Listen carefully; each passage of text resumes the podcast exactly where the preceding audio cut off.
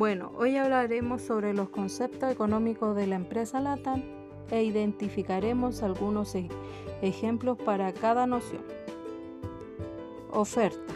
En estos tiempos de pandemia, LATAM ofreció variados destinos con descuento para sus pasajeros y flexibilidad para cambios en caso de postergaciones obligatorias.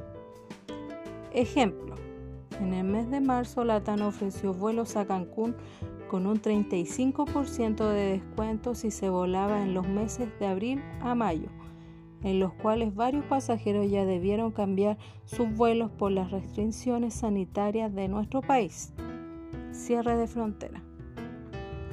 Demanda. En la recesión de los pasajeros correspondiente a la demanda de vuelos ha sido variada, ya que a medida que iban pasando las semanas, la compra de vuelos fue bajando un 39% a comparación con el mes de diciembre de 2019. Ejemplo, las cancelaciones masivas de vuelos que se produjo en, en medio de las restricciones derivadas a la expansión de la pandemia alrededor de todo el mundo. Elasticidad. A pesar que los bajos precios han incentivado continuamente la demanda, LATAM está observando que durante el 2020 el mercado aéreo chileno está teniendo una gran elasticidad que se atribuye con una consecuencia directa del desafiante momento que vive el país, producto del estancamiento de su economía y la percepción negativa presente en la población por los efectos de la pandemia.